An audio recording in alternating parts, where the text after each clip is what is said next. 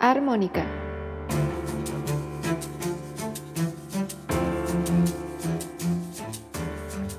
Pláticas musicales inesperadas.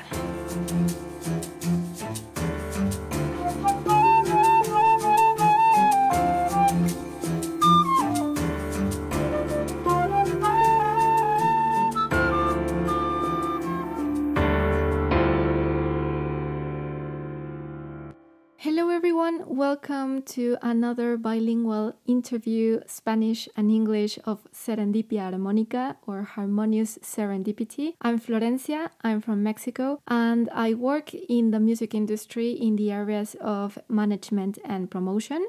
And this podcast is a space for musicians and people whose jobs depend on music so they can share their stories and we can get to know what's behind all their works and also we can know a little bit about the aspects of their lives that are related to music. This podcast is full of serendipities, meaning that it is full of fortunate and unexpected findings and discoveries that have led me to get to know new ways to see and observe and listen to music.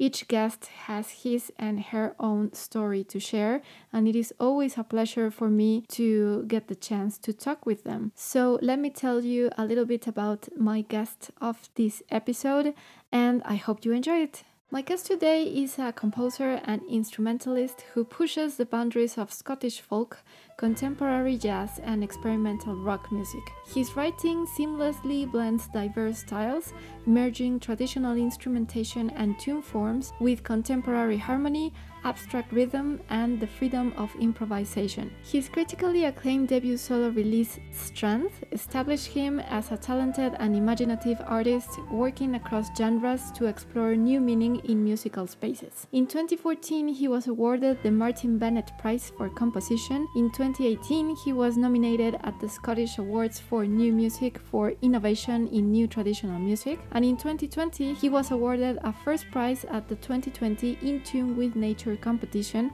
from NatureScot and Fèis Rois. In addition to his solo work, he plays double bass full time with the award winning Scottish contemporary folk band Breabach. The group has released six albums to date and have performed extensively around the world, playing in venues and festivals across Canada, Australia, Europe, and South Korea. As a session artist, he has appeared on dozens of recordings and stages alongside artists such as Julie Fowlis, Blue Rose Code, Ross Ainslie, Hamish Napier, and Brian Molly. Torus is my guest's latest solo release, and as an album, it continues his trajectory of experimentation in folk music.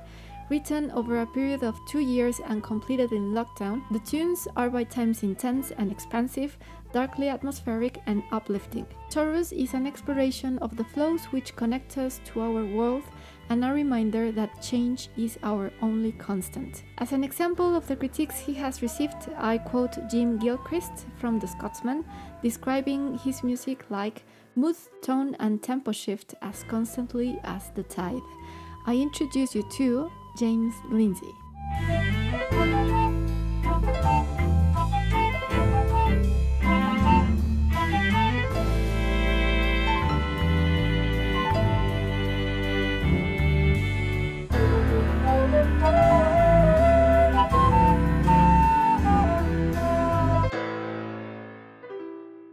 Right, so hello, James. Welcome to the podcast. Bienvenido. Hi, Florence. Nice to meet you. Nice to meet you too. Mucho gusto. Uh, thank you for accepting the invitation. It's been lovely to discover all your all this music that is so so interesting and different. Well, it's my pleasure to to come on and and uh, share the music with you. I'm glad that you're you're so interested in it.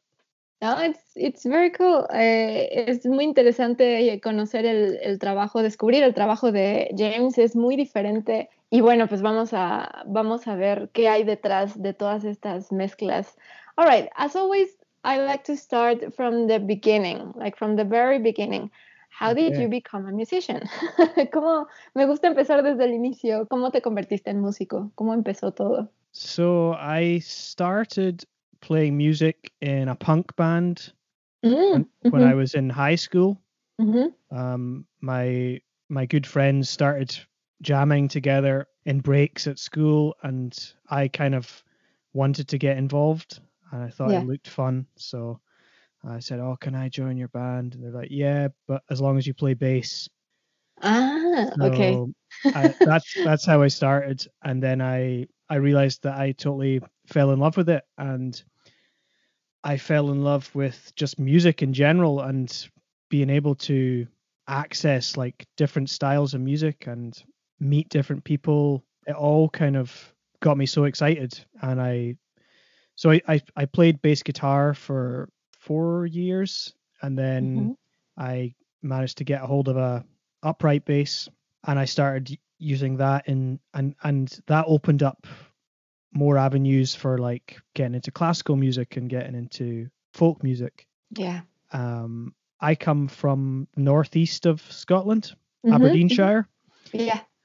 and we have quite a strong like ceilidh band scene there. So I got into playing in a ceilidh band um, when I was younger. And yeah, that was it really. That was my kind of introduction. So I was just feeding off of punk and heavy music that I liked, but also getting into folk music and traditional music and classical stuff and also jazz as well Uh-huh, um, there was uh-huh. opportunities for for that um, with local musicians. I could get involved with with playing with them. So yeah, I was just kind of like, this is Yeah. really exciting for me. So I kind of decided that I was going to go head on into music as a career, and I moved from the northeast of Scotland. I moved to Glasgow to study music at at college, and from there I was kind of able to access like the bigger music scene and start to work more professionally. So that that's kind of a rough a rough Summary. outline of my beginnings.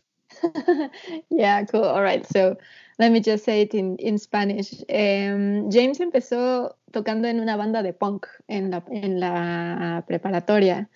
Tenía un grupo de amigos que empezaron a armar una banda y él se acercó y les pidió de favor si podía entrar y le dijeron sí, siempre y cuando eh, toques el bajo. Y empezó a tocar el bajo y pues le encantó. Y de ahí pues se enamoró de, de la música en general y empezó a tener contacto con muchos otros estilos de música y a conocer mucha gente diferente y tocó el bajo durante cuatro años y después eh, se topó con el contrabajo y de ahí tuvo ya acceso a la música clásica, al folk, al jazz. Él es originario de Aberdeenshire, en el noreste de Escocia. Entonces eh, ahí también tuvo la oportunidad de participar en, de, bueno, de ser miembro de, otra banda y de ahí pues se dio cuenta que la música era lo que más le, emocionaba y fue como decidió estudiar música formalmente y se mudó a Glasgow a estudiar en la universidad y pues ya de ahí tuvo el encuentro con, con la escena musical ya este, pues profesional y muchísimo más grande. You mentioned that in Aberdeenshire you got the chance to to be a member of a ceilidh band. Mm-hmm. I, I don't know what that is. Could you explain me, please? So a ceilidh is Ceilidh. A, yeah Mhm. C E I L I D H Uh-huh. is um Okay. traditionally it's just a gathering and people would come together and share tunes and songs and stories and so that was the that's the kind of traditional um, version of the word but it's also become synonymous with a, like a ceilidh dance band so people would have like formal dances where you would you would go dressed in in your kilts and stuff and you would Ah, dance to the Uh-huh. ceilidh band and you would do like formal dances, um, ceilidh dances. And we would we would get taught these dances at school and things, so it's quite- okay. Quite ingrained in us from an early age. So a ceilidh band would be Mhm. a group of like you might have a fiddle, an accordion, bass, keyboards, drums, you know, and Mhm. uh, it's music for dancing. Yeah, yeah. Oh, so interesting. All right. Eh, le pregunto que eh, la banda en donde estaba él, en, de donde es originario, de Aberdeenshire, es eh, una ceilidh Band y le pregunté que qué es eso, porque no lo sé.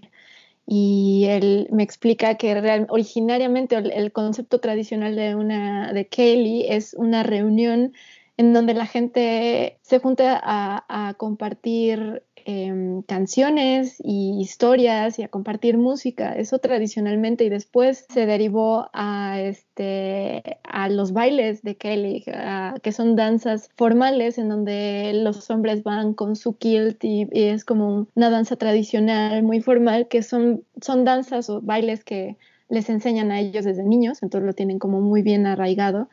Y entonces, pues ese tipo de bandas son las que, las que tocan en ese tipo de reuniones. Entonces, pues es el violín, el acordeón, el tambor, este, el, el contrabajo y, y, se arman este, este tipo de, de, veladas. Sounds like really fun. I'd love to see that one day. Yeah, you should, you should try and get to one. For sure. Oh, oh absolutely. I'll, I'll write it down. Lo voy a escribir en mi lista de, de, de cosas que tengo que hacer. All right. So how i mean of course or i assume that in glasgow you had the influence of so many different things of all kinds of music that maybe you didn't imagine that were so strong how was your experience uh, studying music in Glasgow. ¿Cómo fue tu experiencia estudiando música en Glasgow? Supongo que la influencia de géneros musicales fue mucho más fuerte. ¿O qué pasó durante esa época? Well, I grew up in quite a rural area. Mm-hmm. Um, so I like played music with my friends and I would go to like small concerts and things. But when I moved to Glasgow, I was kind of like amazed at the amount of music and musicians that were there in the city. Mm-hmm. And any night of the week, I could go to a bar or a venue and watch music or get involved with music. Um, there's a lot of like traditional folk sessions like in the uh-huh. bars uh-huh. people would just be playing tunes and you can get involved and play or you can listen and meet people uh, also at the same time you go across the road and there's a jazz session going on same thing uh-huh. you can uh-huh. go and play or you can go and hang out and this is going on all the time so there's just like so much music to take on and to be inspired by and mm-hmm. all all the different musicians from different backgrounds as well like and everyone's coming from different areas as well like everyone's got different backgrounds so there's so much to be inspired by Absolutely. Ok, eh, bueno, él viene de, de, una parte muy rural de Aberdeenshire, entonces él estaba acostumbrado a tocar música con sus amigos, ir a conciertos pequeños, pero cuando se mudó a Glasgow se sorprendió de la cantidad enorme de, de músicos y de música que hay en la ciudad. Todas las noches eh, en cualquier bar o en cualquier sala de conciertos hay música o había música. Este y le encantaba ir, y, o sea, ir a, los conciertos, pero también se podía involucrar y podía tocar con los músicos. Entonces, hay muchas sesiones de, folk en, los bares, pero si cruzas la calle, están tocando jazz en el bar de enfrente y entonces también lo invitan y, pueden tocar con ellos. Y es una cantidad de músicos enorme de, de Em, de, antecedentes o de historias pues muy distintas. Entonces el intercambio es enorme y es muy interesante. And you know what surprises me a lot is that you can get involved during the during the gig in in the bars. I mean, how do you do that? I mean, you just you just raise your hand and say, "Can I play with you guys?"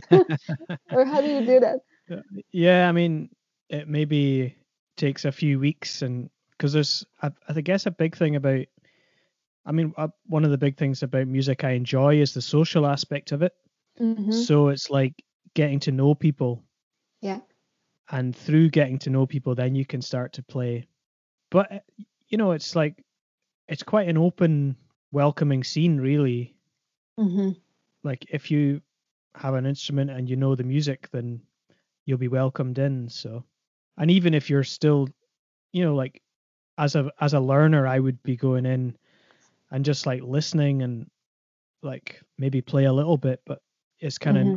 all about just getting involved and you know you'll go one week and then the next week you'll know the tunes that were played last week and Oh, okay. So, well, I, would love to do that. Let me just say it in Spanish. Le pregunto que me llama mucho la atención que qué fácil se pueden involucrar durante estos conciertos con, con los músicos que están tocando y le pregunto que cómo es el proceso si, si estás en un concierto levantas la mano y les preguntas si puedes tocar con ellos o cómo, cómo es. Y entonces James contesta que a él lo que le gusta mucho, una parte que le gusta mucho de, la música, es el aspecto social, el conocer eh, mucha gente nueva. Entonces el ambiente musical en Glasgow es muy abierto. Entonces tú puedes ir a los conciertos y puedes como acercarte, te puedes involucrar con el proceso de los conciertos, los músicos y todo y de ahí a la siguiente semana te acercas y si tienes un instrumento y te sabes las canciones, pues les preguntas si puedes tocar con ellos.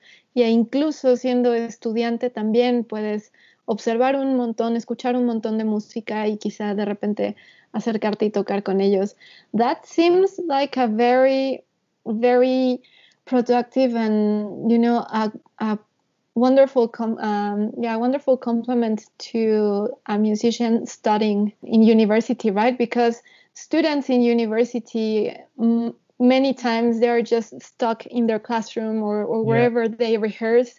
And to get the chance to to interact with other musicians and actually play and experience that it, it, it sounds like a really healthy practice as a musician. Yeah i would have never like I would have ever as grown as much as I have as a musician if I hadn't had that experience. Because mm-hmm. it, it, you could easily just stay in the classroom and in the practice room, and that's all totally valid as well. Like sure. that that experience is really important, but mm-hmm. I think there's another there's another level you can get by just interacting and playing with other people, which is difficult at the moment. I feel I feel sure. uh, bad for the music students and or any students, but particularly music students that haven't been able to experience that this year. Yeah. But hopefully that will clear up soon. yeah, hopefully soon. Um, le comento que me parece una práctica muy importante y muy sana como complemento para los estudiantes de música que tengan estas oportunidades fuera del, salón o de, donde estén ensayando, de sus cuartos y eso, el que puedan acercarse y tocar con otros músicos y tener esta, experiencia más real, ¿no? Eh, fuera de la escuela. Y pues sí, James comenta que él, no habría crecido tanto como músico si no hubiera tenido esta oportunidad.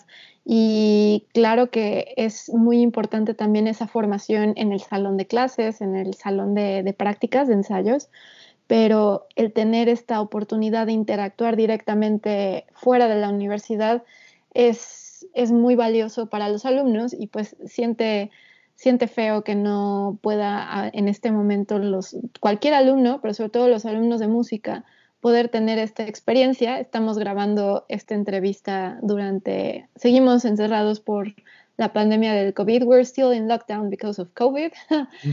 To give a little bit of context, just in case somebody listens to this interview once COVID is over. yeah, so so they realize how hard it is. Just a small comment about how, how hard it is for all. Exactly. Ya, entonces, eh, pues sí, para dar un poquito de contexto, porque si hay alguien que llegue a escuchar esta entrevista una vez que la pandemia termine, pues que nos entienda un poquito y se dé una idea de, de cómo nos fue a todos eh, durante la experiencia del aislamiento. Okay, so you play the double bass and uh, in a very important band, folk band called Brebach. And you've been playing there for 15 years. Am I correct? Yes, that's correct. Um, I've been playing with the band for about 11 years. For mm-hmm. when they initially started, they didn't have bass, but they wanted some some bass action, so yeah, I was I was brought on board. Great.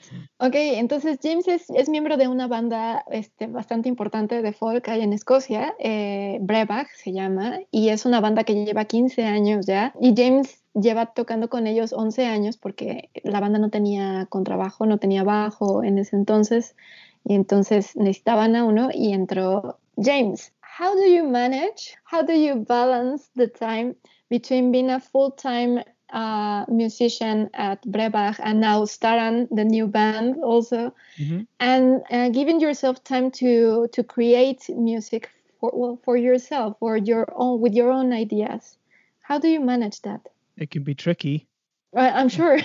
That's why I ask. I think um, keeping a good diary is good. mm-hmm. Yeah, yeah, yeah. Keeping everything very clear.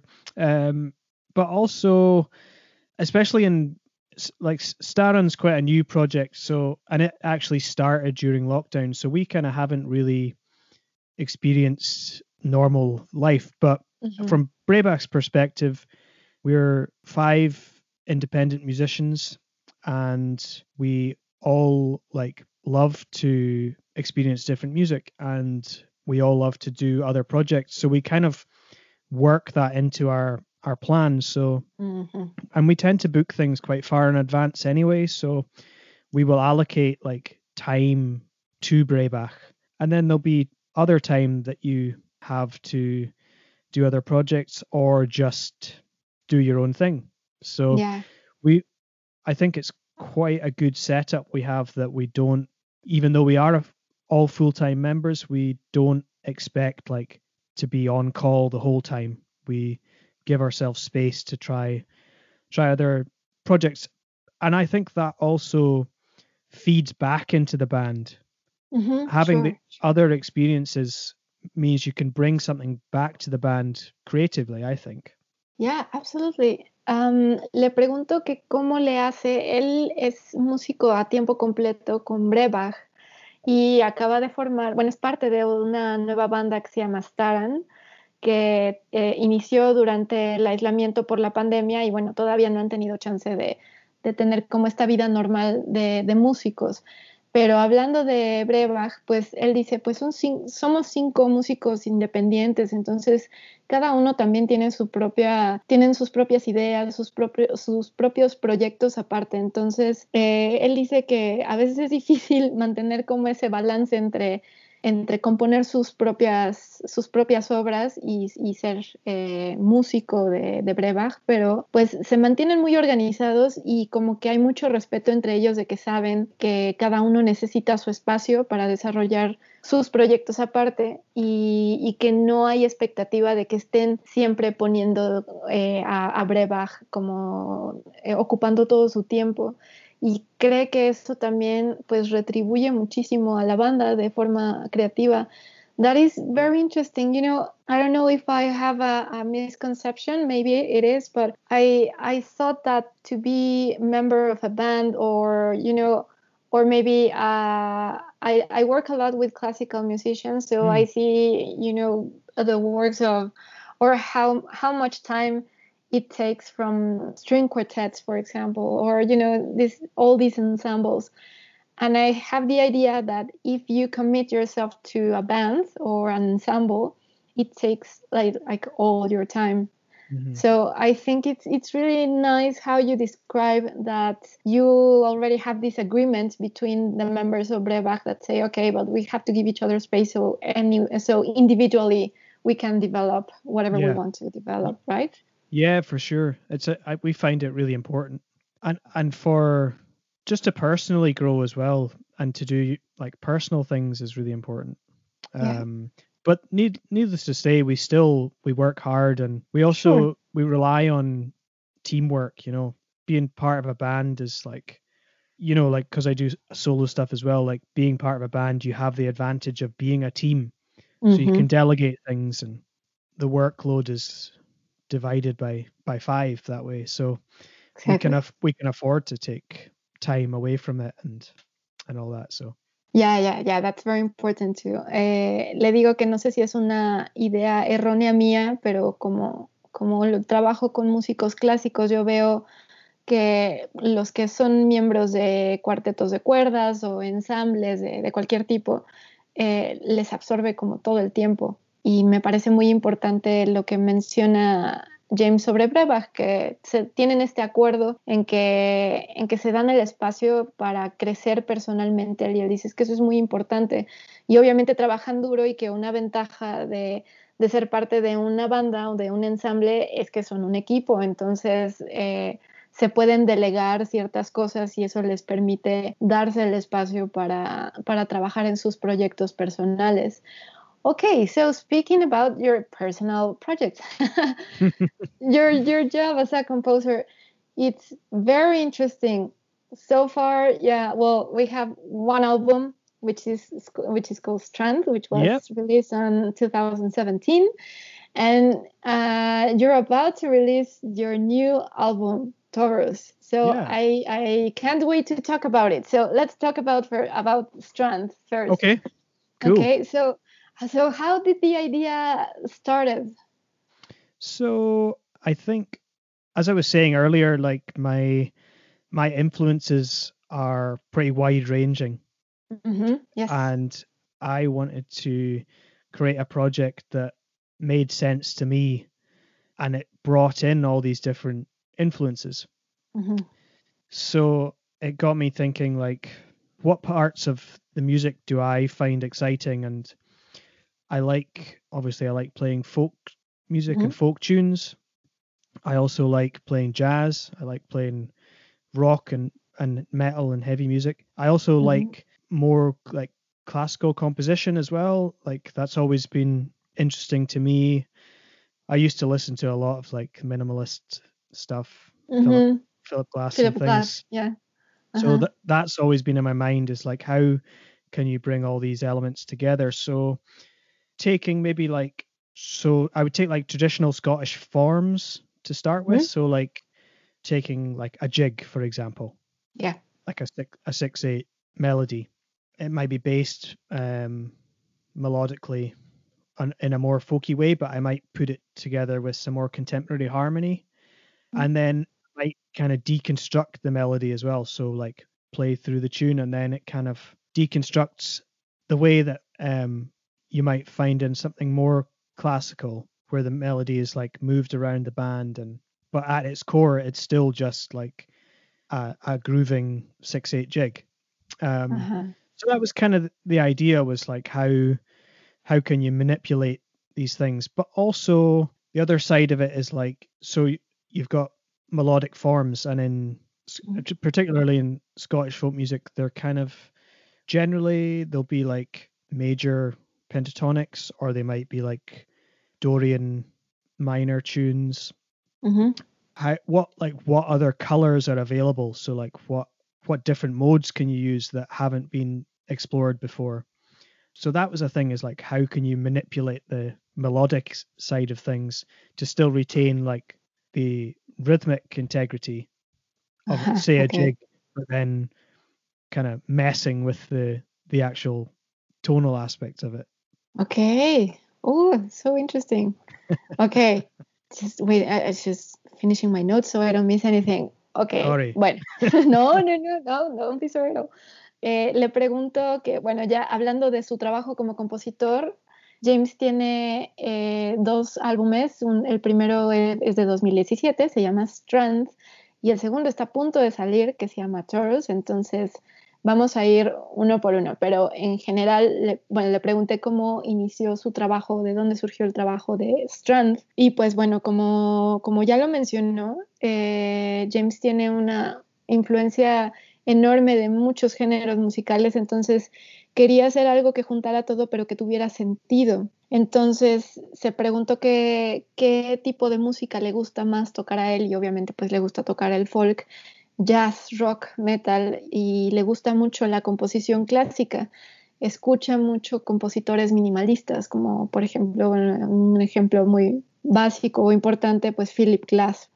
Entonces, eh, él toma las, formas melódicas tradicionales escocesas, por ejemplo, una, giga, una giga, toma la melodía del folk y de ahí le mete armonía contemporánea. Y también trata de deconstruir la melodía eh, utilizando como métodos clásicos, como que la melodía va brincando de un instrumento a otro, pero también lo trata de, de deconstruir. Utiliza o mani lo manipula mucho utilizando las escalas melódicas. Entonces, por ejemplo, en la música escocesa tradicional tenemos la, la escala mayor pentatónica o la, este, la menor dórica. Y de ahí él se pregunta, bueno, ¿qué otra cosa puedo utilizar sin que se pierda el sentido de, de esa melodía? Pero, o sea, sin que se pierda la, la integridad rítmica de la, de la, melodía, ¿cómo la puedo yo manipular en cuestión de, de tonalidades? Uh, that now, now I'm more fascinated about your, about your job. It's, it's, it's very, very complex. Es muy complejo. it's Yeah. fun for me. Absolutely, of course. Yes, que dice que es muy divertido para él. Um, how much time did it take to to compose Strength, the band, eh, the, the album? Sorry, ¿cuánto tiempo te tomó componer el álbum de Strand? Um, to actually write the music was probably about a year. Mm. It took, Mhm. but I guess it's taken a long time to start formulating the ideas. Sure. So, yeah, and uh, Torus, the the new album, has taken three years to kind of construct the the concept. So, yeah, it takes a little bit of time.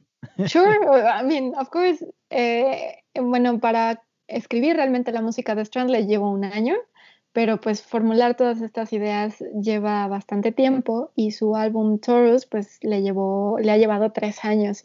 Yes, I read about Taurus. Okay.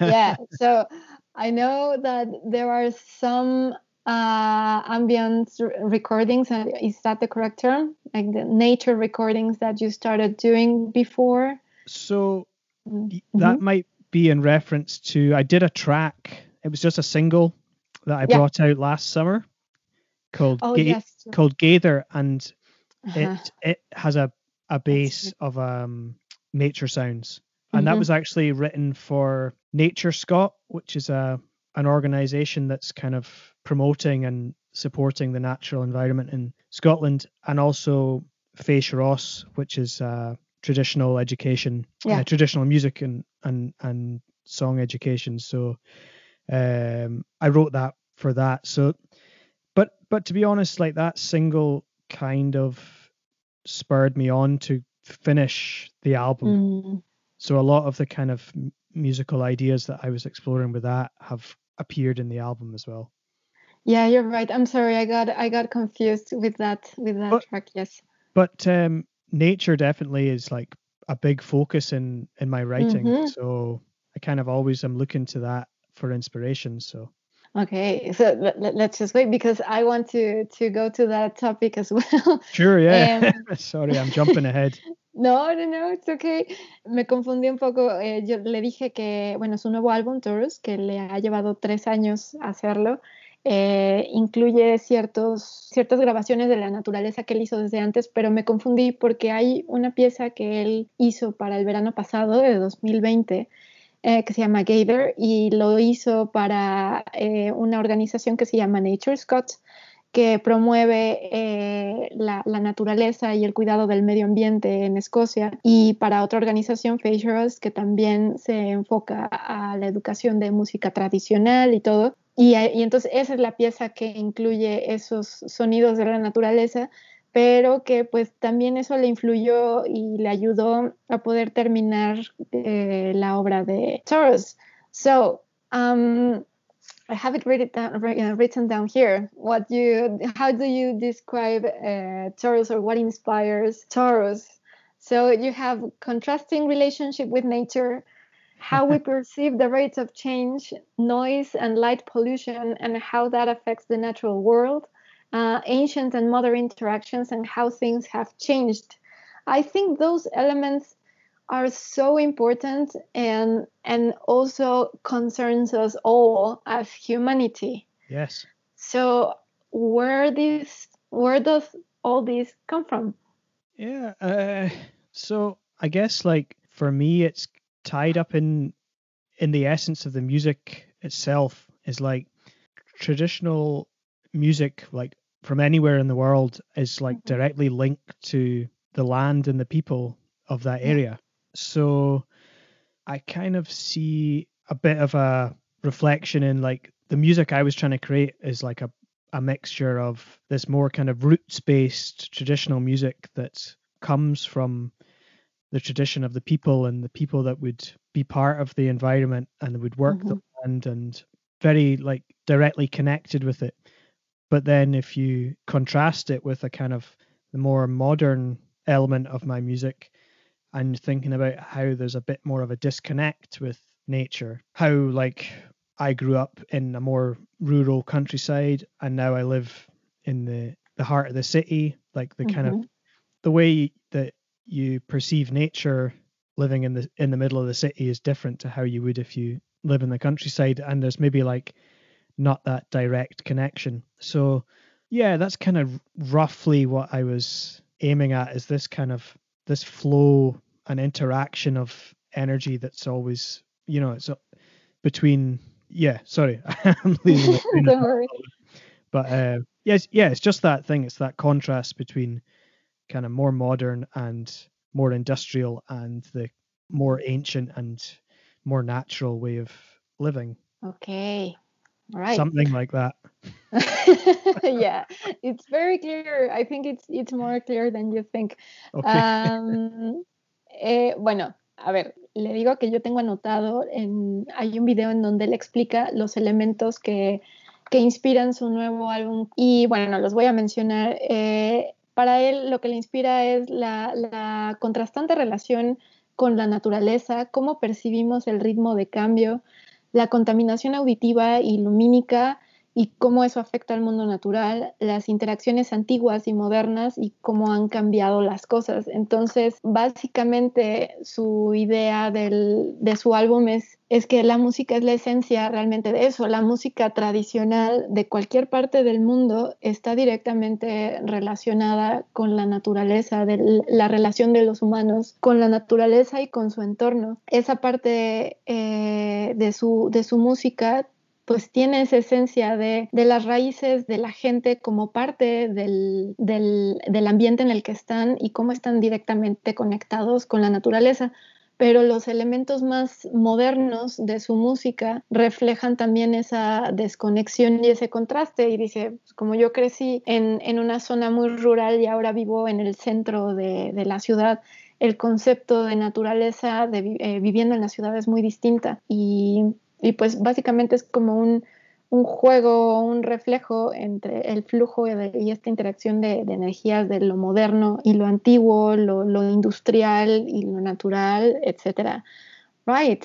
Like, as I say, it's more, uh, I I think it's pretty clear. And the way you just describe it, I completely understand it. okay Um, your first single is called Observatory. yeah that's so, correct um, do you have an influence also about the concept of time and the concept of, of space and all that, like physics and science and all that?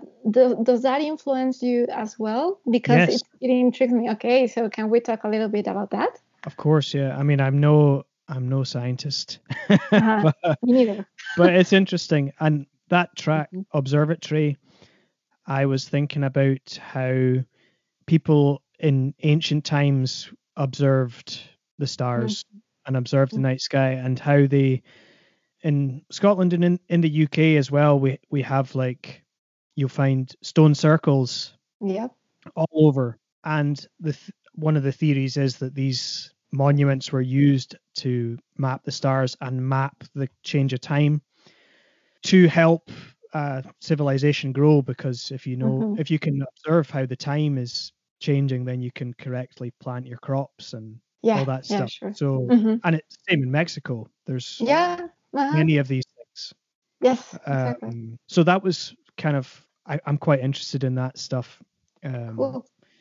but also thinking about like how has that interaction changed over over history and back then people would be so dependent on the stars to kind of navigate life Yeah. Whereas now I live in the city and it's rare that I go outside and I can actually see the stars because there's so much light pollution Yeah. so you know it's just but but at the same time you know we're our exploration of space and stuff is like incredible now you know Mhm, it's mhm. but it's just a different the direct connection is like people can see the the mars rover from their computer screen Yes. Yeah. Uh-huh, uh-huh. But they might not be able to actually go outside and see the stars you know it's that that kind of thing i was getting at Like contradictory, right? yeah Ujú, ujú. totally Ok, entonces su primer sencillo de este álbum, Toro, se llama Observatory, Observatorio. Entonces eh, le pregunto que si, si la ciencia, los conceptos de, de tiempo y el espacio y todo, pues tiene alguna influencia en su música y pues sí, en, él no es científico, yo tampoco, pero le llama mucho la atención cómo antes las civilizaciones antiguas observaban las estrellas y bueno, pues en Reino Unido, en Escocia, en Inglaterra, en Reino Unido en general, este, hay muchos círculos, círculos de, de piedras, pues de estilo Stonehenge, por ejemplo. Y entonces hay una teoría de que estas, estos monumentos eran observatorios, digamos, era una manera en que podían mapear las estrellas y, de ahí entender el concepto del tiempo y por lo tanto la, civilización podía planear su vida de una manera más organizada y podía prosperar, podían planear mejor sus cosechas sabiendo este, en qué tiempo estaban, por ejemplo, ¿no? Entonces James como que se cuestiona cómo eso ha cambiado a lo, a lo largo de la historia como antes las personas básicamente sus vidas dependían de, las estrellas, del ciclo, del movimiento de las estrellas y ahora pues vivimos en ciudades en donde hay un montón de, contaminación lumínica y no podemos ver realmente las estrellas, pero aún así estamos explorando el espacio y ahora ya podemos ver las imágenes de Marte a través de, nuestras computadoras, pero no podemos salir y ver las estrellas realmente eh, de, manera natural. Entonces es este como contraste y esta, y esta contradicción. And also, um, well, I, I am very curious about the title of this new album, uh, Torus. Mm-hmm. I was just before we started the interview, I was researching about the concept of Torus, and yeah. and there and it and it depends on what discipline you're looking at. So if you look at astronomy, Torus means something like a ring, yeah. right? Yeah. So, uh, why did you choose this name for your for your album? Well, um, I think I chose it because it sort of like summed up what I was getting at. This kind of like cyclical, mm-hmm. like constant changing, constant flow of information and influence and ideas. Like this, the torus is uh is shaped like a donut. mm-hmm. Yeah, uh-huh, exactly.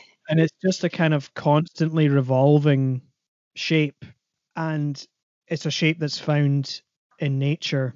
Mm-hmm. Um, you can see the kind of the shape in in galaxies, and you can see it in tiny things like atoms and like the the way that a tree grows its branches grow up and its roots grow down and it's kind of in the same sort of like shape and it's uh-huh. it's like um you know how pi or the the golden ratio is like something See, that's yeah.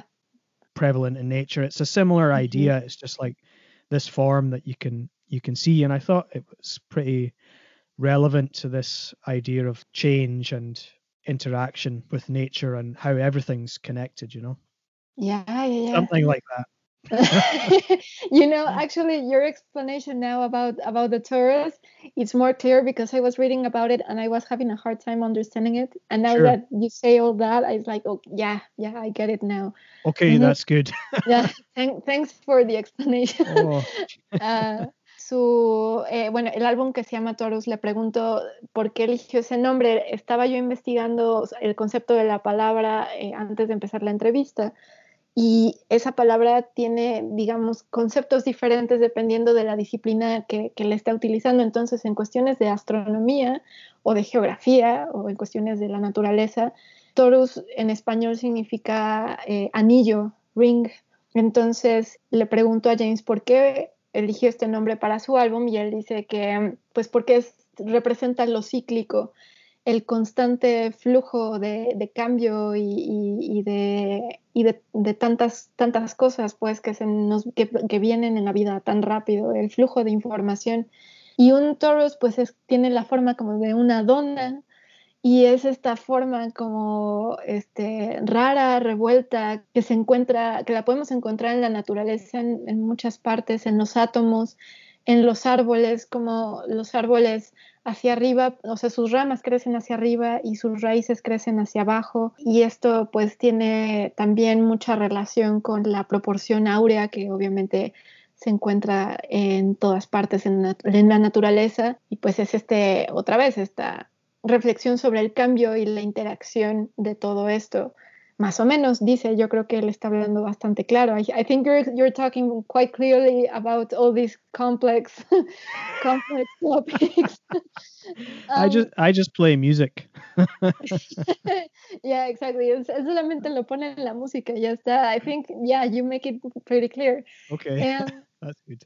I I don't know if my assumption is correct, but you mentioned in your description about Taurus that um, the only constant in life is change. hmm That is a phrase that that my dear dad always tells me, always Oh. reminds me of it, Wow. and and I I assume that this this reflection comes a lot with now being in lockdown on the pandemic and how everything hit so so quickly on humanity. Am I Yeah. correct? Yeah, yeah, totally.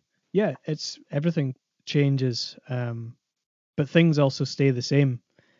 There's a track on the album called Lewisian Complex, Okay. which refers to this collection of ancient stones up in the Isle of Lewis, Okay. and Uh-huh. it also stretches up to the Isle of Shetland and the Shetland Isles, sorry, and Mhm.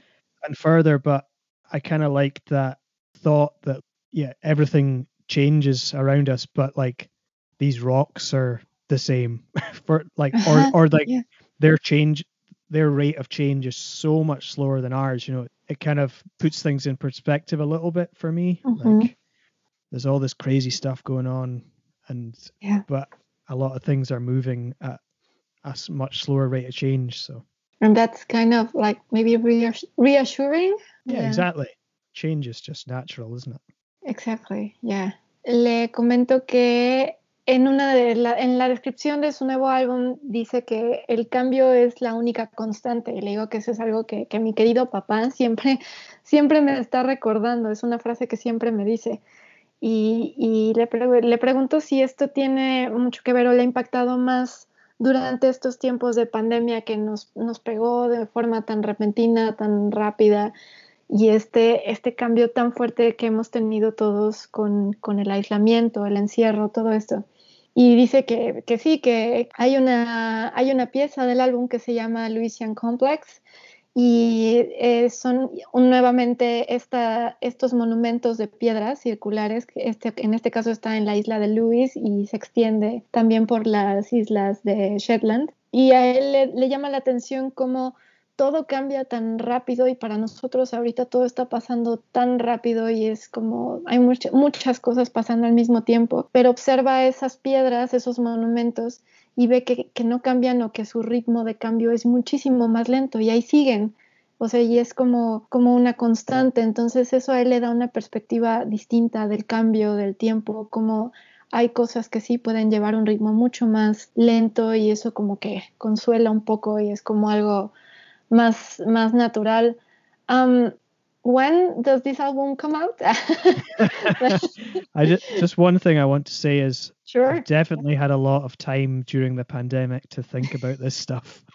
Yeah, I think Too much time. I know, yeah. Sí, él, él agrega que definitivamente ha tenido mucho tiempo para reflexionar sobre todo esto durante, durante la pandemia y que ha sido demasiado tiempo. I think we have all we have all questioned ourselves all that all this in different ways, and I think it's fantastic, and that's like like one of the I don't know like one of the most important functions of art that Yeah. you can canalize all that through in your case music all these reflections and thoughts and that way you can share it with everyone else and so it's like a great feedback for for everyone Exactly, yeah. And I, I think that I maybe have a little bit of a tricky time expressing the thoughts and feelings I have in words, but I feel like I can kind of write it in music a bit better, a bit more cohesively.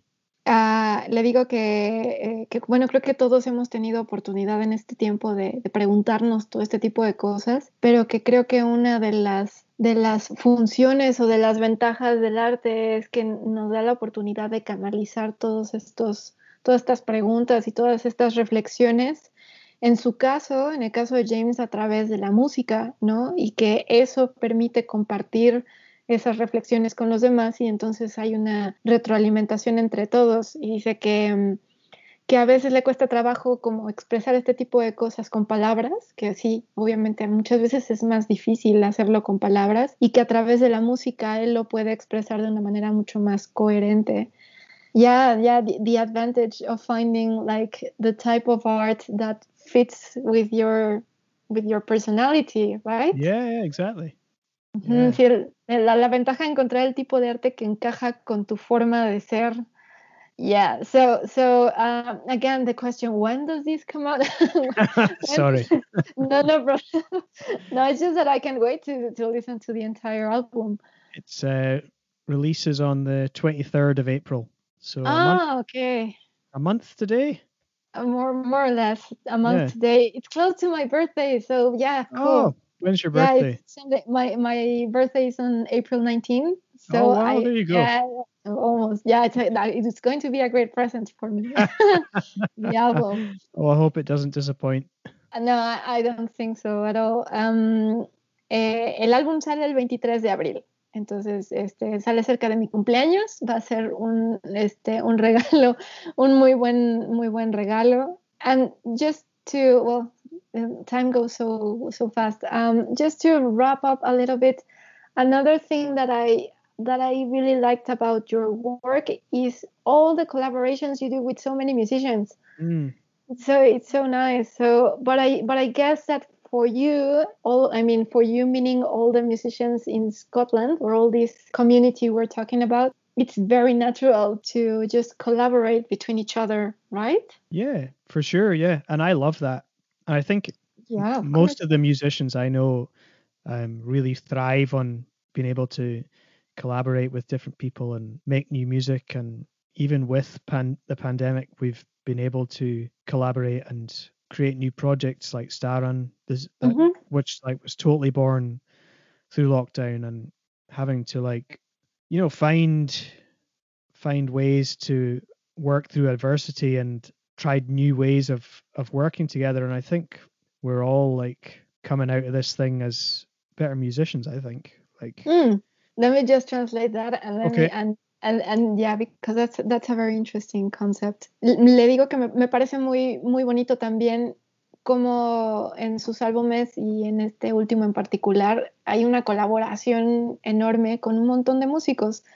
Pero le digo que supongo que para ellos es natural hablando de esta comunidad de músicos en Escocia en la que pues todos se apoyan y todos colaboran en los proyectos de, de todos. Entonces él comenta que, que eh, incluso en la pandemia se han podido crear nuevos proyectos como Staran, que es esta nueva banda en donde, en donde toca James y donde toca, por ejemplo, Jack Smedley, que también ya lo entrevisté, entre otros músicos, y que y es, han ido encontrando maneras de, de salir adelante a, pesar de la adversidad y cree que a través de esto, cuando todo esto termine, serán mejores músicos.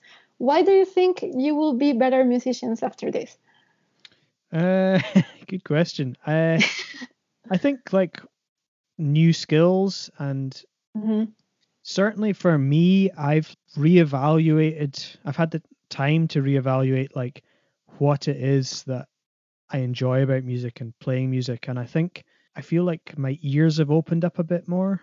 The way I'm listening to things is different because I've had the space because it's not been like so constant. You know, like a year ago, it was all the time playing, playing, playing, playing, which was Mhm. great fun. You know, I Sure. I totally cherish that. But having time to kind of let things digest and I feel like more excited about getting back to playing and um, yeah, yeah, Mhm. yeah. That's what I mean. Definitely personal. Like I'm just listening more, and there's there's going to be challenges because like as a double bass player, my hands aren't like working as strongly Yeah, as they yeah, were a year ago. But Ajá. on the on the flip side, I feel like I've developed in other ways. So Ok, em, él le pregunto que por qué cree que van a ser mejores músicos después de todo esto y dice que pues porque han, que personalmente siente que ha adquirido mm, eh, nuevas habilidades y que ha tenido el tiempo de reevaluar lo que realmente disfruta de la música y que ha podido escuchar música de una forma más abierta, que antes era como este hace, hace un año, o sí, hace un año, era estar tocando todo el tiempo, todo el tiempo. Y ahora que, que, lo extraña mucho y que cuando pueda volver a hacerlo va a ser increíble, pero que este tiempo de pandemia también le ha podido dar espacio para digerir todo eso y, escuchar la música o, digamos, observarla de una manera más, más profunda y que aunque va a ser todo un reto regresar a tocar otra vez a ese ritmo, eh, sus manos van a, han perdido un poquito de fuerza of course, we're not going to go back to the same thing uh, once the pandemic ended, but we will we will keep all the tools, the new skills, and it will just be. I mean, it will be a fusion of what we've learned so far, even even with technology, and yeah. combine it with what we already did before, right? Yes, exactly. You have learned so much. Le, le comento a James que que estaba escuchando a, a, una, a, otra, a otra música comentando que cuando salgamos de esto no vamos a salir igual, obviamente, y que vamos a tener un montón de herramientas, incluso hasta cuestiones de tecnología que vamos a poder integrar a todo lo que hacíamos antes. Entonces, eso va a ser algo muy bueno. Um, James, thank you so much for this interview. I can't wait for the 23rd of April. I'll, I'll, be letting you know that I've got the album finally. Uh, cool. Thank you. Thank you for sharing your thoughts. Thank you for for for taking the time to explaining all this.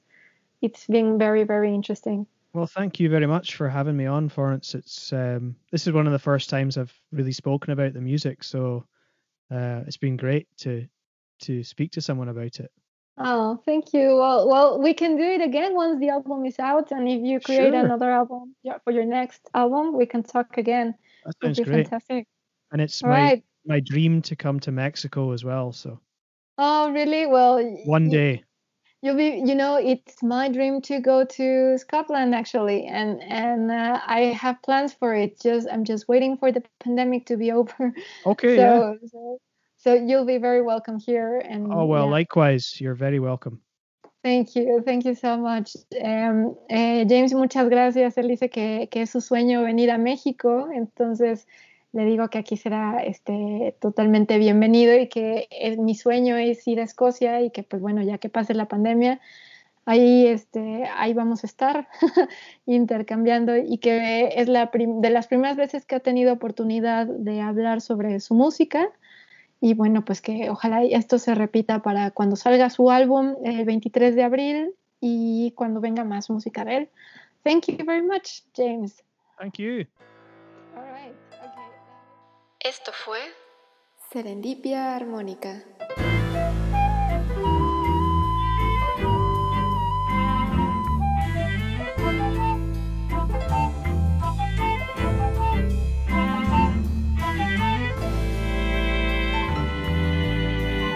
Nos vemos.